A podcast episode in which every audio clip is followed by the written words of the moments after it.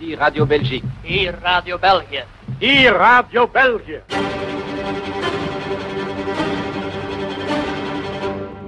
Et le témoin de ce vendredi vient de Belgique, Marco Lamenche et Striptease. J'habite à côté d'une communauté de carmélites. Quand j'étais petit, j'allais chercher les œufs chez elles. C'était juste à côté de la maison. Je me dis, tiens, un sujet original. C'est l'occasion d'aller investiguer là, là où personne ne va. Depuis Quand vous longtemps. avez été trouver la mère supérieure, vous avez dit on va faire un numéro de striptease. Oui, elle m'a demandé tout de suite comment ça s'écrivait. J'ai dit mais non, mais striptease. Et puis, euh, et puis elle m'a dit, ben, je te fais confiance parce que petit, tu venais euh, chercher les œufs et puis tu ressembles un peu à Jésus, qu'elle m'a dit. Et donc on m'a dit, tu peux y aller. Dans la joyeuse et tumultueuse équipe de striptease, c'est bien de citer en exergue Benoît Mariage. Parmi les 130 réalisateurs, les preneurs de son, les monteurs qui y ont travaillé, il a fait sensation avec son film sur ses voisines, les Carmélites.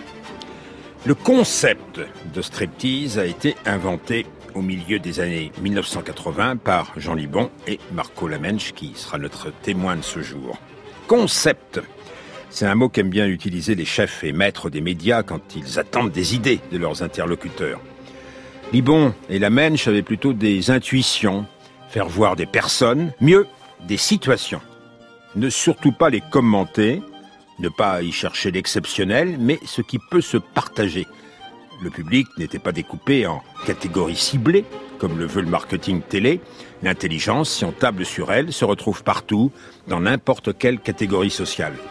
L'esprit de sérieux, en revanche, était banni. Il y a suffisamment de questions graves, inutiles de forcer la note. À striptease, on préfère couper court. Au mur de la première salle de montage, une affiche vantait les mérites d'un cabaret, des feuillages amateurs. Vendu. Restait à habiller les mots de formules aguichantes du genre Nous informons mais sans couvrir.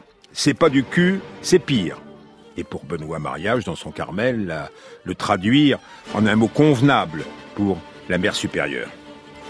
Si on n'a pas dit que striptease était né en Belgique, c'est que la France était évidemment un pays au coefficient tragique trop élevé pour tenter cette aventure. Striptease a eu néanmoins sur l'une de nos chaînes publiques une diffusion dont on renoncera à faire l'histoire, tant elle fut complexe et aléatoire. Et on ne cherchera pas non plus à donner la date exacte de la disparition de Striptease. Son catalogue est toujours ouvert devant nous. La marche de l'histoire. Jean Lebrun sur France Inter. Marco Lamenche, bonjour. Oui, c'est de catalogue qu'il faut parler. Parce que c'est un mot d'éditeur, ça, catalogue. Oui, c'est un vrai catalogue. Environ 850 films, ça fait quand même beaucoup. Mais enfin, comme euh, comme tout éditeur qui se respecte, il a produit du, du bon et du moins bon. Alors, vous, êtes, vous évaluez le, le meilleur à 200, 250 films formidables. C'est déjà un beau corpus. Je me dis un tiers, oui. Vous y avez puisé pour euh, produire il y a quelques années un coffret euh, DVD chez Sony Pictures et maintenant un livre euh, aux éditions euh, chroniques. Alors on peut raconter euh, l'intuition de départ, le mot concept vous n'aimez pas, hein? Non, pas tellement, non.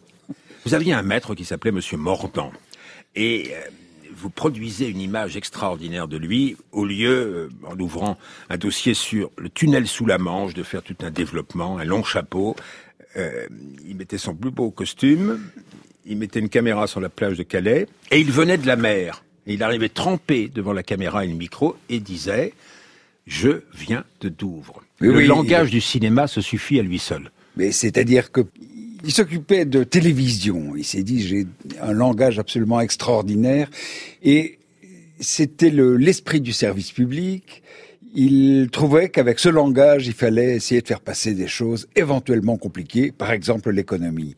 Et alors quand il commence, c'est un plan interminable où on voit la plage au premier plan et la mer au second qui est vide. Il y a juste un, un micro sur la plage. Et puis de la mer, on voit euh, surgir euh, d'abord la tête et puis euh, l'entièreté du bonhomme dégoulinant et qui arrive et qui dit Ici Calais, j'arrive de Douvres. Mais il a fait des tas de choses comme ça.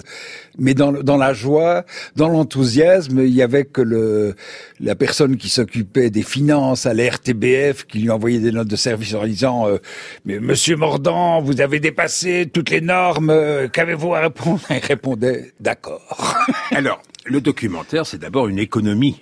En tout cas, aujourd'hui. Ça dure combien un tournage d'un film de striptease? Nous, on, on a pris, on a décidé qu'il fallait se donner le temps. C'est-à-dire que pour un quart d'heure, il y avait au minimum une semaine de tournage et deux semaines de montage. C'est un minimum, c'est-à-dire que si on voyait que pour telle ou telle raison il y avait un couac et, et, et qu'il fallait prolonger, on prolongeait. Alors comme on était dans le service public, que tous les gens étaient payés à la fin du mois, il y en a qui faisaient euh, 10 films par an, d'autres en faisaient trois, mais formidables, donc ça valait la peine. C'est infiniment plus compliqué quand on s'est retrouvé en France euh, dans une petite boîte de production où, qui doit évidemment essayer de survivre financièrement. Oui, mais enfin, en Belgique, on calcule aussi. En témoigne euh, un personnage qui était déjà apparu dans Striptease. Elle s'appelle Anne Grumez. Elle est juge d'instruction à Bruxelles et elle est l'héroïne principale d'un film de Jean Libon, votre compère, et d'Yves Inan, ni juge, ni soumise. Écoutez la, manière dont elle traite à l'économie le délinquant muet devant elle. J'ai fait le calcul. En prison, ça coûte 150 euros par jour, donc il faut faire 150 fois 20 fois 365, c'est une fortune. Si vous sortez euh, dans 10 ans, par exemple, et que tout va mal, bah, je vais vous retrouver mort. Pas dramatique, hein On va vous autopsier, j'ai fait le calcul, il y en avait pour 1000 euros. Et, enfin, vous savez ce que c'est l'autopsie, hein 1000 euros, donc c'est pas très cher, donc ça, ça va. Par contre, si vous vous mettez à vivre encore après la prison, ça, ça coûte une fortune, évidemment, parce que vous allez être au CPAS, on est d'accord? Parce que quand vous aurez 50 ans et que vous sortirez de 15 ans de tôle, bah, vous serez comme une lavette, on est d'accord, hein? Et vous voyez déjà dans quel état vous êtes sorti. Alors trouver une femme, des enfants, vous arrêtez parce que vous serez même plus capable de faire des enfants. Si vous voyez ce que je veux dire, ça marche pas tout seul comme ça. En fait, ce qu'il y a de moins cher, c'est de vous mouriez tout de suite. Les bons comptes font les bons documentaristes et font les bons juges. Euh, Dans le livre aux éditions chroniques que vous publiez sur l'histoire de striptease, j'ai été déçu par une expression que vous utilisez ou qu'utilise Jean Libon, bon client. Cette juge serait un bon client C'est une expression qui une- est très une- utilisée dans les médias. C'est- une expression un peu vulgaire dans les médias, et effectivement. Si il y a un bon client dans Striptease, c'est elle, clairement. Mais, euh, Mais c'est pas ce que vous cherchez, un ça bon pas ce client. qu'on, ça n'est pas ce qu'on cherche. Mais, euh, Ce que vous cherchez, c'est des personnages? C'est des situations plutôt, des situations qui nous renseignent sur quelque chose. Mais il n'y a pas de règle. On a fait des films de striptease où il y a quasiment pas une parole. Il y a un film qui s'appelle euh, Le laboureur et ses enfants. C'est un vieux laboureur dans, dans la Flandre profonde et il a deux fils qui ont 45 et 50 ans, qui se détestent et qui depuis leur enfance dorment dans le même lit. Et il y a quasiment pas un mot. Il y a le tic-tac de l'horloge. Parce que les chefs et maîtres qui aiment les concepts aiment aussi les dispositifs. Savez, le dispositif qui provoque une réaction. C'est- C'est c'est votre cas. Comment est disposée la caméra, par exemple? La caméra est tributaire de ce qui se passe. D'abord, chaque réalisateur fait exactement comme il veut. Il y, a, il y a très très peu de règles en fin de compte dans Striptease. Il y a une règle qui est de ne pas mettre de commentaires parce que souvent le commentaire en télévision, a, je sais pas, a priori contre le commentaire. Hein, euh, le René euh, René Queneau dans le, le chant du styrène qui commence par Autant suspend ton bol aux matières plastiques. etc. Chris Marker a des commentaires absolument superbes. Mais souvent, en télévision, le commentaire a servi à raccorder des séquences qui n'avaient rien à voir l'une avec l'autre, Ou à rappeler la norme ou à expliquer ce qu'on doit penser. Mais je reviens à la caméra. Il y a un interdit, là, la caméra sur pied. Alors une fois, un film avec deux jumeaux. Vous aimez bien les frères hein Euh, Oui. L'un de vous qui vient inspecter le jeune réalisateur en Oui, train de moi. tourner, c'est vous. Oui. Voit avec horreur planté au beau milieu du salon une caméra sur pied. Oui, oui, c'était deux frères jumeaux d'une cinquantaine d'années, dont l'un écoutait du Xenakis et du Varese toute la journée, pendant que l'autre faisait de la peinture abstraite. Et une, une réalisatrice qui n'avait jamais rien fait avant, euh, Françoise Roman, est venue nous proposer de les filmer. Et je suis allé voir, comme c'était la première fois qu'elle tournait, euh, un peu pour l'aider, un peu inquiet. Et je vois une caméra sur pied. Et je dis, mais tu es folle, si jamais il se passe quelque chose. Et, et je m'en vais un peu inquiet. Et, il faut dire que le film était magnifique, que la caméra sur pied était parfaitement justifiée parce qu'il faut dire que les gens ne bougeaient guère et qu'il y avait peu de risques que quelqu'un tout d'un coup prenne les jambes à son cou pour aller dans la pièce d'à côté. Et en fin de compte, c'était parfaitement justifié. Donc, il n'y a pas de règle. L'idée, quand même, est de faire oublier la caméra. Euh, mais ça n'est pas très difficile. Il suffit de prendre le temps. Anne Grumez, la, magistrate de Bruxelles, sur le site Le Figaro FR. Jean Libon disait la caméra chaude et la caméra froide. Je vous donne un exemple. Si maintenant j'ai la caméra devant moi, euh, je ne peux pas l'ignorer, elle ne bouge pas, elle est fixe, etc. Donc je la vois. Et parce que nous sommes en train de parler et que la caméra est un des sujets de notre conversation. Par contre, si vous êtes chez le notaire, que vous devez partager l'héritage de l'oncle d'Amérique. Vous êtes trois. Il y en a un qui reçoit tous les terrains, il y en a un qui reçoit tous les titres, et il y en a un qui reçoit la société. Et le problème, c'est l'ouverture du testament pour savoir qui reçoit les terrains, les titres et la société. Est-ce que vraiment vous croyez que la caméra qui est dans votre dos va vous faire un effet? Non. La caméra froide et la caméra chaude, ça a été un, un sujet de discussion souvent, au point qu'un jour, Jean Libon et moi, on a demandé à Manu Bon Mariage en disant, mais il y a une situation où la caméra sera effroyablement chaude parce que la situation est terriblement froide, c'est prenons un couple de d'honnêtes bourgeois en train de faire la vaisselle. Est-ce que tu parviendrais à nous filmer ça? Et il nous a fait un film de dix minutes, hein, pas beaucoup plus, avec des honnêtes bourgeois qui font la vaisselle, avec une conversation aussi intéressante que il faut pas oublier qu'on va chez les Dupont euh, demain soir. Ah, je dois penser à aller chez le pharmacien, etc. Il n'y a pas eu apparemment de baisse d'audience au moment où, c'est passé. Mais c'est vrai que quand il y a une euh, l'événement, c'est la, présence de la caméra. Mais quand un type se fait arrêter par un flic, euh, personne ne fait attention à la caméra, évidemment.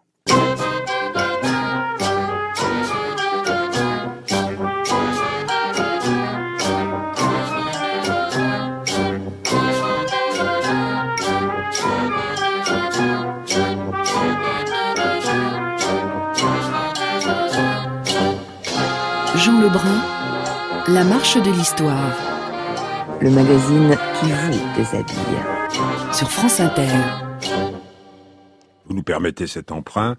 Emprunt à striptease. Marco Lamenche publie un gros livre aux éditions chroniques sur l'histoire, l'odyssée de la série striptease. Alors vous avez raconté mille fois, mais l'origine de ce générique, qui est fondé largement sur le hasard, comme le choix du titre. Il est fondé sur le hasard. en fait, on ne voulait pas avoir un, une musique qui segmente trop notre public. Vous avez du, Vivaldi, mais les gens qui détestent du Vivaldi. Euh, oui, mais on a du Vivaldi assez aménagé. Oui. Et vous, vous avez de la musique du Mali, pas mal aménagée. Pas mal aménagée, réaménagée, et pour finir enivré, parce que la fanfare qui devait le jouer, le jouait trop bien. On a fait boire les gens pendant une heure, deux heures, et puis ça, on a obtenu ce que nous voulions, quelque chose de totalement euh, indéfinissable. On parlait tout à l'heure de caméras froides et de caméras chaudes.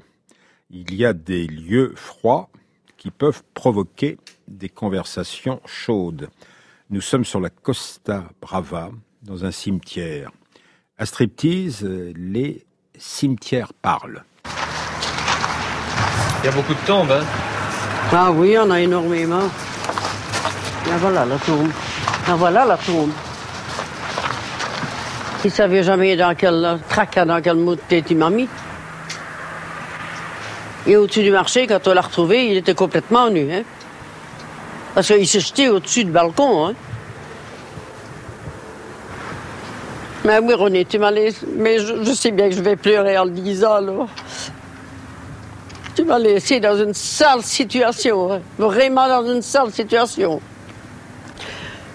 Parce que tout ce que, tout ce que j'en ai eu, tous les maux de tête que j'ai eu, tout, tout, tout, tout m'est retombé sur le dos. Parce qu'au-dessus du marché, il buvait, il buvait, il buvait. Tous les jours matin, tous les jours matin, il se levait à 8 heures, il déjeunait, 8 h 30 il avait fini, il s'habillait, il allait au café. Un véritable calvaire que j'ai vécu. C'est, c'est pour ça. euh, Vous allez peut-être dire que c'est honteux à dire, mais pour moi, ça a été un soulagement quand, quand il est mort. Ça m'a coûté le, le- caveau, ouais, ouais, et, et- et les, les garnitures pour mettre autour. Et puis alors, les, taxis pour venir ici. Euh, puis, ce qu'on on me demande encore pour, pour, pour le descendre, parce que là, là au-dessus, je ne saurais jamais y aller, ces fleurs-là vont devoir rester là comme ça. J'en ai pour 500 000 pesettes. Le prix des choses, toujours, euh, ou le prix des êtres, les comptes. Euh, on s'est permis une censure. Euh, on a enlevé, Marco Lamensch, le nom du mort. Tandis que vous, ça ne vous gêne pas de le donner? Mais vous voyez, nous, nous avons des règles que, que, que vous n'avez pas peut-être. Son prénom. Ah, son prénom. Son prénom. Mais de toute façon, on n'a jamais été, on a toujours été un petit peu énervé par ces paquets de cigarettes rouges qu'on floute. Oui, mais là, euh, il s'agit de la vie de famille qui sont concernées par le sort du, du mort. Euh, bref, euh, est-ce que vous avez laissé le droit de regard assez souvent, souvent, toujours, Très personnes rarement. avec qui vous avez tourné La règle, c'est en principe que les gens n'ont pas le droit de regard. Euh, L'idée, c'est que si on donne le droit de regard aux gens, ça veut dire qu'on leur fait faire le film. C'est eux qui montent. Ce qu'on a toujours dit aux réalisateurs, c'est promettez le moins possible, respectez vos promesses, prévenez les gens du- de la diffusion du film et téléphonez-leur le lendemain pour savoir ce qu'ils en pensent. Et je dois dire que dans la grande majorité des cas, euh, on n'a pas eu de, de, retour négatif. Oui, mais tout de même, prenons une situation qu'a connue Manu Bonmariage, l'un des pères spirituels de striptease. Euh, il avait rencontré un couple un peu improbable, formé par un vieux prêtre de 75 ans avec une religieuse d'âge canonique. Et euh, on n'apprend pas au vieux singe à faire la grimace. Le vieux prêtre euh, n'était pas du tout content des questions que lui posait Manu Bonmariage. Alors comment s'est-il tiré de ce mauvais pas? Parce que le prêtre allait refuser la diffusion. Mais oui, d'abord, il faut savoir que et le prêtre et Manu Mariage sont des Ardennais. C'est un petit peu comme des Bretons. Ils ont la tête près du bonnet et quand ils pensent quelque chose, ils n'en démordent pas facilement. Et effectivement, chaque fois que Manu essayait de lui dire qu'il vivait quasi maritalement avec sa, sa compagne, il se mettait en colère, arrêtait tout. Et un jour, euh, Manu est venu nous trouver, Jean Libon et moi, en disant, écoutez, voilà, ça se passe, c'est compliqué, qu'est-ce qu'on pourrait faire? Et puis il a suggéré là une idée de génie, il a dit, mais si on prenait une deuxième équipe qui me filme en train de discuter avec le curé? Alors c'était assez surréaliste parce que le curé interrompait Manu, donc Manu arrêtait de filmer avec sa caméra, puisqu'il tient aussi la caméra, pendant que quand même l'autre équipe euh, filmait. Et à la fin, on a un film assez étonnant, qui une, une mise en abîme et qui montre un petit peu comment se passe striptease. Et je me souviens que Manu, à la sortie de la salle de montage, nous dit... euh, on voit quand même bien à quel point ce, ce curé malhonnête essaye de me rouler constamment dans la farine. Et je me souviens que Jean Libon et moi, on s'est lancé un regard qui voulait dire, oui, c'est peut-être pas le seul qui veut rouler l'autre dans la farine. Dites-moi, les sujets religieux étaient très présents à striptease à une époque où ils étaient peu à la mode. Ici, nous ne sommes plus dans un cimetière, mais dans une maison de retraite, proche du cimetière, surtout proche du cabaret de Michou. C'est même carrément en face du cabaret de Michou. Sauf que c'est une maison de retraite tenue par l'ordre de Malte. Ah bon, j'aime mieux autant les quartiers bien tranquilles. Pardon? J'aime mieux les quartiers bien tranquilles. Vous n'aimez pas ce quartier? Pas follement. Oh, moi je trouve qu'on s'habitue. Nos amis musclés sont formidables. Les prostituées. Ah oui, les détoxées. Il est énorme. Il est toujours décolleté en hiver. Comme ça, elle n'a rien du tout. Elle n'attrape pas de flexion de poitrine, elle. Ah bah, il y a un seigneur pour les prostituées, ça c'est sûr. Pardon il y a un seigneur pour les prostituées. Il faut, il faut. Et puis nous rencontrons Michou de temps en temps. Ah bah oui, c'est bon. Il, est, il paraît même dans ce truc-là, très BCBG, comment ça s'appelle, Point de vue, image du monde. Oui, je connais pas. Ah, bien sûr. Une célébrité internationale. Ah, Michou a une assez bonne réputation dans le quartier. On le considère comme quelqu'un de euh, généreux et qui, qui fait du bien, qui invite des personnes âgées euh, qui, de la Oui, mairie. mais il y a de la morale, il y a de la morale qui est bafouée en face. Oui, mais enfin, il est bien arrivé qu'il y ait des, personnes ici qui euh, soient allées euh, chez Michou et que, parce que ça les- leur donnait une distraction. Peut-être que certaines personnes l'ont fait, mais la majorité est opposée à ce mélange. Moi, je me suis un petit peu engagée vis-à-vis de, de Colette de l'étrange. Alors maintenant, d'après toi, Non, tu ne peux pas, je te prie de ne pas accepter cette invitation. Ne revenons plus là-dessus. bon. Ça a sonné, non? Ça va sonner bientôt. Ah, le temps se rappelle euh, au vieux père la morale. Camérier du pape, c'est un titre honorifique important. Les- la- L'horloge qui, qui va sonner, comme dans les vieux de Jacques Brel. Mais ce qui vous intéresse là, c'est la règle, c'est euh, le camérier du pape qui la rappelle, et l'exception.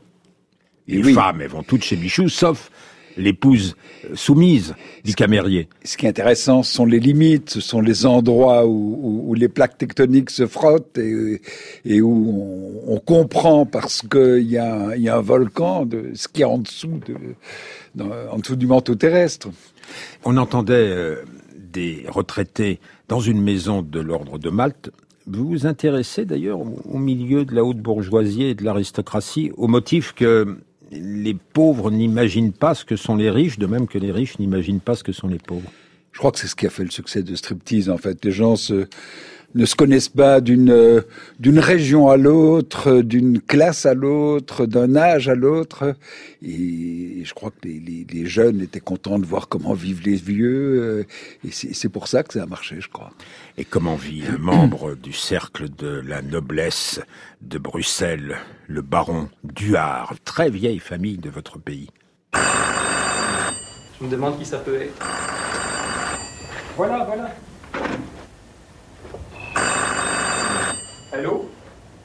Alors que je te dise, tu as le choix.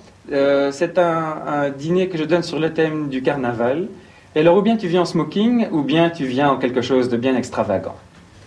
Oui, et c'est pour ça que je me suis dit que euh, si, mon Dieu, c'était plus ou moins costumé, nous aurions peut-être l'air moins ridicule tant qu'à faire. Alors, comment avez-vous trouvé cette soirée? Mais et vous? Ah, eh bien, ce sont des gens que j'aime beaucoup, en fait. Euh, à, à force de les voir longtemps, on finit par connaître leur, euh, leur réelle qualité et, et on parvient à reconstituer tout ce qui se cache derrière, euh, souvent cette frime et, et, ces masques et ces façons d'être quelquefois artificielles. Et on découvre que ce sont des gens qui ont souvent une sensibilité, quelquefois d'écorché vif. Et à leur façon, ce sont aussi des artistes, Mais je crois. ce malaise qui est derrière cette frime, peut-être? C'est parce qu'ils sentent qu'ils ne servent plus à rien maintenant, me semble-t-il. Je crois. Et vous-même, vous avez cette sensation? Personne ne me demande, en tout cas, de servir à quelque chose. Vous aimeriez? Ah, c'est ça qui donne la justification d'une existence. Par exemple, un, un médecin, c'est le fait de sauver des vies qui, qui- qui peut euh, justifier sa propre vie. Mais nous, c'est une question qu'on on évite de se poser parce qu'on n'en connaît vraiment pas la réponse. À quoi servons-nous? Quelque part, vous cherchez à faire illusion Oh, je crois que ce dîner vous a donné la réponse. Là, il y a des questions et des réponses. Oui, oui, mais c'est un des films du début. Il y avait un peu plus d'interviews. Et, et vous, quelqu'un à la télé vous a demandé euh, à servir à quelque chose? Euh, non, je crois que les gens qui étaient dans, dans l'émission Striptease, c'était quand même un peu tous des repris de justice. Euh, tous les gens qui ont travaillé à Striptease avaient eu des, des soucis avec la, hi- la hiérarchie. Et... Donc vous n'aviez pas de mission de vos dirigeants Mais oui, je crois de- d'essayer de faire le mieux possible. Mais, mais on a On nous affiche une paix royale parce que ben, quand vous avez de l'audience, on vous fiche la paix. Mais euh, dites-moi, Marco Lamenche, aujourd'hui, est-ce qu'on ne dirait pas, euh, en voyant les émissions de striptease, si d'aventure euh, elles continuaient, qu'elles sont voyeuristes, qu'elles font observer les gens par le petit trou de la serrure On a produit récemment, dans votre esprit, Recherche bergère désespérément. Une famille du Pas-de-Calais veut marier le petit-fils, euh, qui n'est pas euh, doré sur tranche, à une Roumaine qu'on fait venir. Bruno Roger Petit, éditorialiste passé depuis à l'Élysée, a parlé de voyeurisme pour CSP+, de trash TV pour bourgeoisie en mal de domination sociale.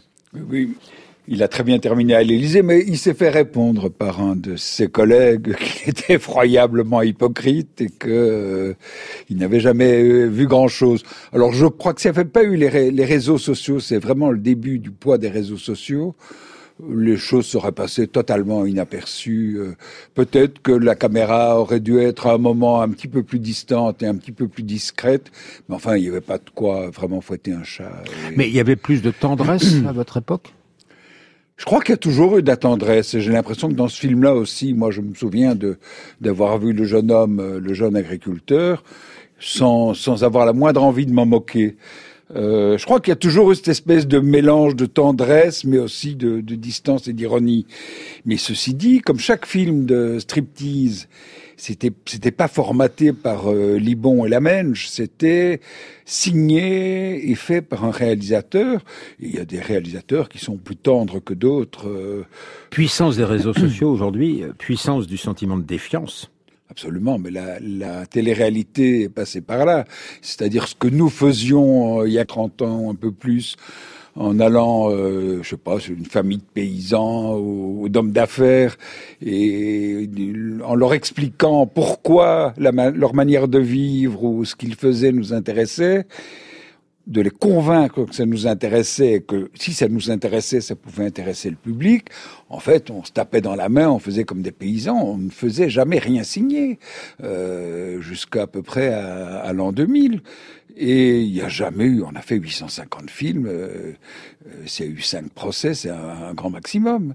Alors, vous descendez des comédies sociales à sketch italiennes, du cinéma vérité québécois, et puis peut-être sans le savoir, du grand journaliste viennois, Karl Kraus, qui n'aurait pas aimé être traité au début du siècle précédent de, de journaliste, il disait on fait des textes de la longueur qui est nécessaire quand c'est nécessaire il n'y avait pas de format euh, à striptease. C'est exactement ce qu'on a fait, c'est-à-dire qu'au départ, on a on a proposé un quart d'heure parce qu'on trouvait que de manière générale, tous les documentaires tirés à la ligne étaient beaucoup trop longs. Mais après, quand on, on s'est trouvé avec une matière suffisamment bonne, on a fait des films aussi d'une demi-heure, voire d'une heure. Vous me permettrez quand même de couper court parce qu'ici à France Inter, nous avons des exigences imparables. Et euh, il faut aussi citer euh, aux éditions Chroniques votre livre sur striptease. L'émission a été préparée par Eline Canegulesco, Franck Olivard, à la réalisation Audrey Ripouille, à la technique Rémi Sistiaga.